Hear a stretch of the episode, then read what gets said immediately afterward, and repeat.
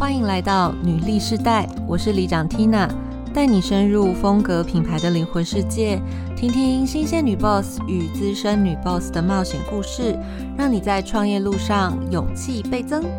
一起成为令人着迷的女力角色吧。Hello，欢迎收听女力世代女人创业老实说，我是里长 Tina。台湾呢，在二零二一年的六月七号前两天才刚宣布全国三级警戒要再延长。这时候，我觉得身边的小老板们总是会有点心慌慌，因为看起来这一波疫情已经改变了台湾的生活状态。也可以从很多报道里面知道说，哎，民众的消费习惯啊，其实在这半年面发生了很剧烈的变化，包含可能网购塞车啊，PC Home 二十四小时其实要七天才能到货啊，或者家乐福要一个月才能到货等等。其实我们会发现，民众在消费通路上的选择，或者是他采买的东西，其实发生了很多改变。那在这一期节目呢，我们特别访问在加拿大多伦多的 Danny，他已经跟疫情共处了好长一段时间。他上次我跟他聊的时候，他跟我说，大概已经十五个月了。然后我们也想知道说，假设这个情况可能还有一段时间还不会改变的话，那。大家的生活究竟会有哪些变化？在当地的商家跟品牌又是如何应对这一场长期抗战？那我们一起来聊一聊，借他山之石，那可以拟定接下来的良策，让自己还有每一个人随时接下来都有所选择。所以，我们现在就要欢迎数据迷创办人 Demi，欢迎。嗨，大家好。嗨，Tina，你要不要简单介绍一下数据迷，还有你自己？大家好，我是 Demi。那我那时候创办了数据迷呢，其实是看到说，呃，我们在做商业的决策的时候，都会需要用到数据。但是呢，大公司往往有成本，然后或者是直接有专门的人力来做数据这一块，然后可以让他们在做商业决策的时候有这方面的资源。可是小商业组织呢，通常会面临一个困境，就是。可能付不起那个资金，就是没有那个足够的资源去请呃市调公司或者是相对应的顾问公司来做这一块，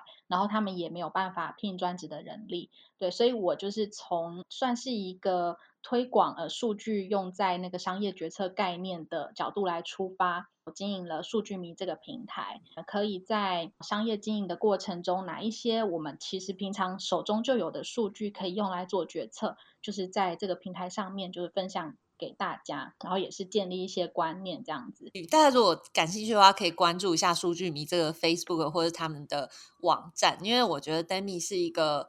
嗯，虽然她跟老公都是数据博士，但她的表述很亲民，我觉得大家都可以看得懂。她从很生活的方式里面去看见很多我们现在在商业上的转变。假设你是数据入门，你想知道从哪里可以有所观察的话，我觉得都蛮适合关注她的分享的。那刚刚有提到啊，Demi 跟老公他们都是数据专家，那现在都在加拿大。那这一年来也非常感谢 Demi 远端参与很多我们呃 Her Attitude 协会的各种筹备活动。虽然在遥远的多伦多，但是还是帮我们 hold 了一个数据组，然后针对很多调查报告解析，或者是每周一的数据日等等，就会跟数据组的伙伴一起来提供这些资讯，让我们的群内的这些好朋友们可以针对数据有进一步的思考，想想对公司的发展跟影响。那在最近这段时间呢，Demi 跟 Vita 也在群内分享了一个台湾的数据报告。那我就想问问 Demi 说，哎，那最近在这些值得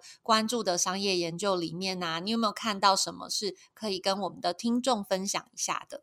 因为疫情是很近期的事情嘛，然后要找到呃相对应的数据参考，其实还蛮不容易的。不过呢，最近就开始陆续有一些呃研究发布了，像是东方线上消费者的呃研究集团，他们就发布了一个呃疫情期间，就是在进入三级警戒之后的针对民众消费行为的调查分析。其实从这里面呢，我们就可以观察到说，哦，在这样子的。过去我们没有经历过的这样子的事件情况之下呢，就是民众的消费行为会怎么改变，然后他们有什么想法？那我觉得这对于现在正在经营生意的呃小老板们，就是都还蛮值得参考的。对，那像是呢，其中有一个就是他提到说，呃，有八成六的民众想要利用空闲的时间来尝试新的活动。那这个尝试新的活动是什么呢？那他这边又举出了前三名，第一名是呃看片单中的电影或者是戏剧，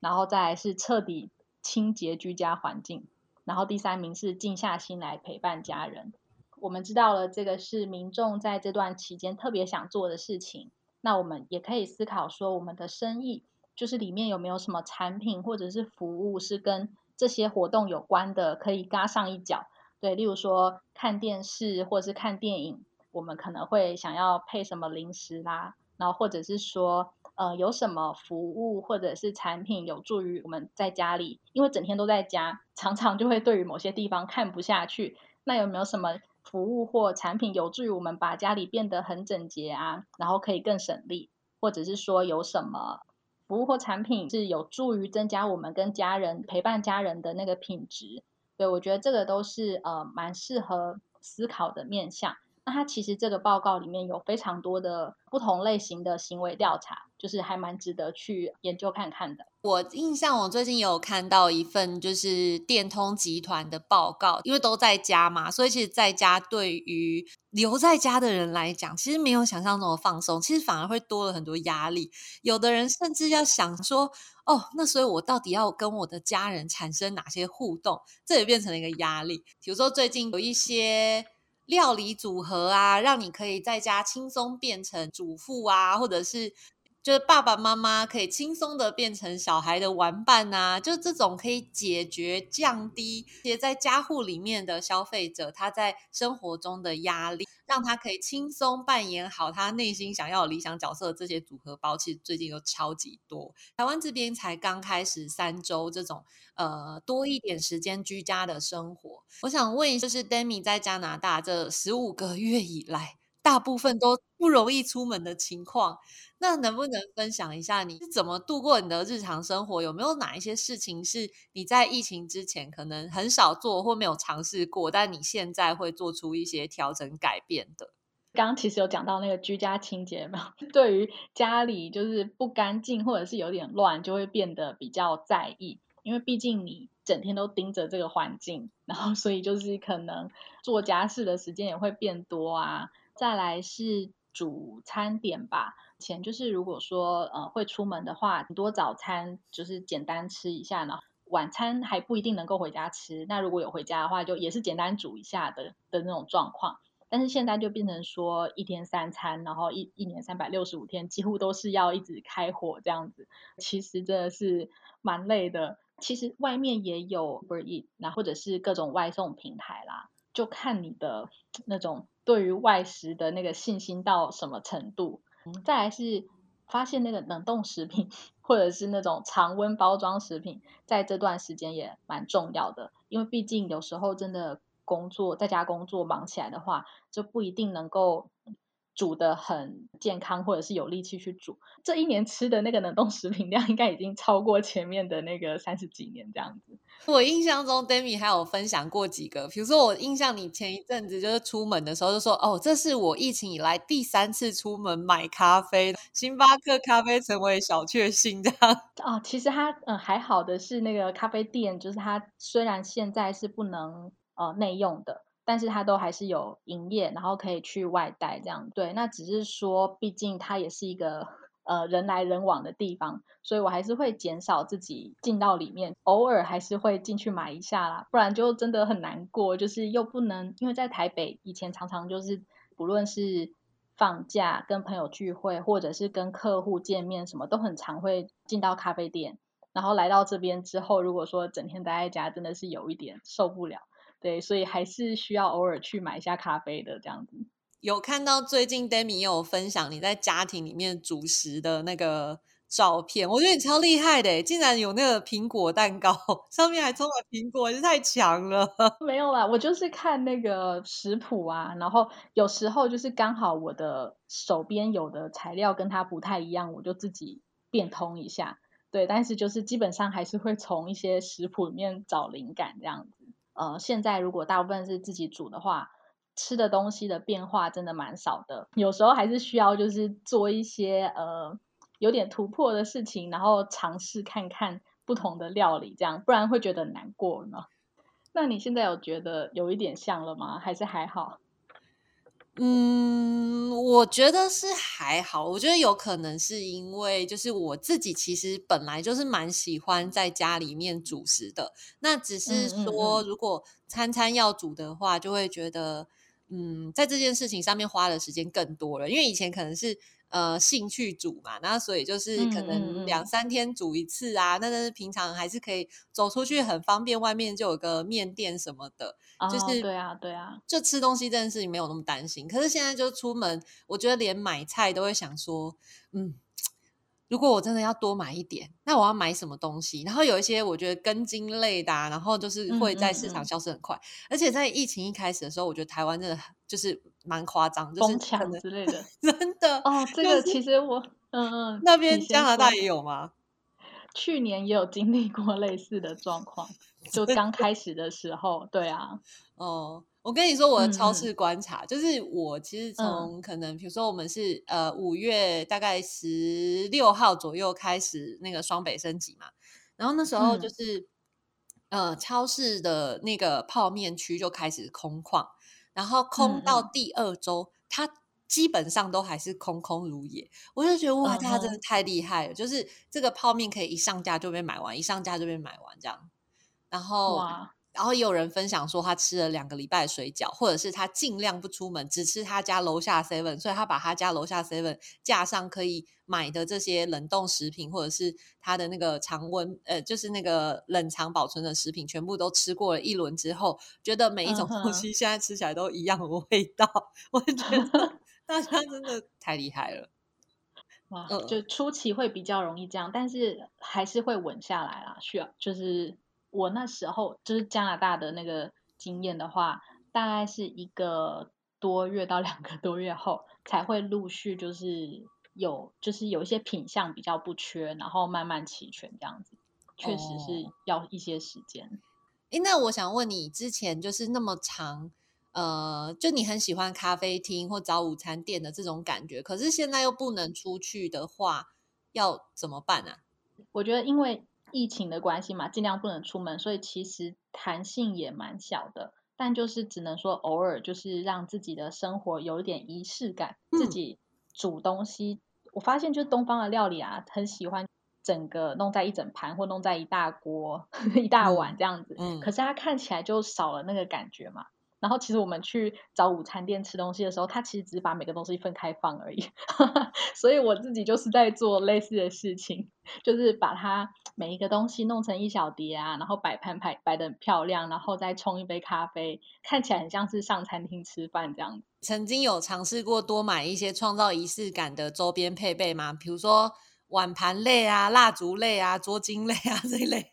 餐店就是有特地选的，就是看起来很。就是赏心悦目的餐店啊，然后还有就是那个碗盘，大部分都是买那个很基础的，但是有特地买一组，看了心情会很好的那一种，就是专门在营造好像上餐厅吃饭时候用的这样子。嗯，哎，那我想再问一下，就是因为这样听起来加拿大的老板很难赚到你的钱呢，那所以现在当地的商家的实际状况是怎么样啊？其实这个要聊的话呢，可能要先带一下那个我们目前的状况。其实从去年三月第一次封城开始啊，今年的四月是进入第三次的封城，然后中间它就是有呃时好时坏的状况。那如果是那个疫情比较好转的情况，像是去年夏天是第一次确诊的数量降到最低。那那个时候就有很多的餐厅都开放了，各式各样的店面都在展开了。在那个时间呢，我就有贡献消费。像这一次又进入了第三波的呃疫情之后，我们就是又进入了封城。然后从四月初到六月初，我们这个呃两个月的封城期间呢，其实就只有那个最基础的维生的呃商店或者是卖场可以开，可以营业。其他跟那种维维生没有直接关系的呢，他们都是受到很大的限制，营运的限制的。所以其实在这段时间呢，大概就是你能想象到你要买食物啦，或者是买呃呃，我还想不出来 其他的，就真的就是维生有没有 食物？呃，用品店是有营运，但是没有开放进场，所以就变成说它是那个你要预约，然后下定了东西之后，他会告诉你哪一天可以去拿，去外面领这样子。在呃封城的期间，消费都会是着重在吃的上面。解封的时候呢，啊，我去年有观察到个蛮有趣的现象，就是因为我们其实平常待在家的时候就没有欲望，也没有需要买衣服了嘛。尤其是呃，如果你的工作是有需要开视讯的话，可能你还会才才买一下。但是大部分如果说其实你也不需要开视讯的话，然后既有的服装也够的话，你就不会再买衣服了。可是呢，一旦解封之后啊，我就在逛那个多伦多市区的时候，就发现说，哎，其他的店都还好，但是服装店外面就是排的跟什么一样，就是排的超长的，就是大家都忍不住要买衣服了，这样子。待在家最不需要的东西，有时候就是当解封之后最热卖的东西，这样子。我们在听这个频道的伙伴，我觉得还是以小微企业为主。你有没有觉得，如果他目前我们的听众主要是小微企业主的话？他应该特别留意哪部分的动态，可能对他自己的事业经营或决策来说会更有帮助。我觉得要小心的事情就是审慎的评估那重新营运的决策，就是尤其是对于呃有一些呃小微企业，如果在目前这段时间进入暂停营运的状态的话，也会呃一直很密切的观察就是疫情的动向嘛。那其实从呃加拿大这边呃过去。超过一年以来的经验的话，通常呢，我们在进入紧急状态之后，疫情会逐渐的稳定下来，没有错。可是呢，其实当通常就是疫疫情稳定下来，然后商业又开放，就是政府的一些规范开放之后，就是很多商家又重新营运啊，那最后就是又会不小心人跟人的互动太多，或者是没有注意到一些防疫的措施，然后疫情又起来。那对于小商家，呃，小微企业在这个时候就压力会有时候会更大，因为它就是重重启营运的时候，它已经又需要再重新投入一些成本，然后在呃，如果说呃才开放没有多久，但是又要重新进入紧急状态的话，就会很容易再损失更多的成本进去，像是租金啊，或者是有一些有保存期限的材料啊，或者是呃像是小型的呃小微企业，假如说。员工人数在一到四人左右的这种的话，通常也没有太多的资本能够在停止营运的时候把他的员工保留下来，能够呃领半薪，或者是用什么方法让他在度过跟这个公司一起度过这段期间。那假如他没有办法去负担那样子的支出的话，其实人力也很可能会流失。那你重新营运的时候，你就要重新训练人力。就是训练的成本啊，还有雇佣的成本等等的。假如说才营运的短短的时间，你又要停的话，其实这个的支出也是蛮可观的。你你们那边目前是预计什么时候会开放啊？我们这边目前有一个呃，从这边的六月十一号开始有一个三阶段的那个开放的计划。对，那它其实呃六月十一号呃第一阶段开放呢，它其实只有开放室外的活动或者是室外的聚集，但是呢这样子的前提是我们的疫苗施打率至少是百分之六十的人都有施打过第一剂。对，那再来的话就是大约二十一天过后，就是他们预估呃会有第二阶段的解封，那那个时候呢疫苗施打率就至少会有七十 percent 的人有打过第一剂。政府还是会去评估说，呃，到时候的疫情状况，就是有第一阶段解封之后，疫情到底有没有稳定下降，或者说至少要持平嘛？然后再来就是疫苗施打率是不是如我们所预估的这样子到达百分之七十？二十一天过后才会有第三阶段解封，那它的疫苗施打率就要更高这样子。对，所以后后续的话都是会依照呃疫情的状况来做调整的。就其实我知道 Demi 本来是今年有预计要回台湾，对不对？但后来可能有点推迟了。我觉得年底可可能没有，不知道年底有没有机会。但是我想明年的呃台湾明年农历年应该是有机会的。也许我觉得到呃今年年底应该疫情已经控制的还不错了，只是说如果说还是有那个就是飞回台湾入境之后要隔离，可能十四天或什么的话，那我还是暂时不能回去这样，因为隔离完就差不多 要回来了。我觉得明年可能对我来说是比较，就是有更大的机会这样子。所以在这段时间里面，如果我们要关注一下 Demi，比如说他的加拿大生活啊，或者他的数据观察，我们就要记得追踪数据迷的 Facebook 或者是他的网站哦。谢谢大家，欢迎大家到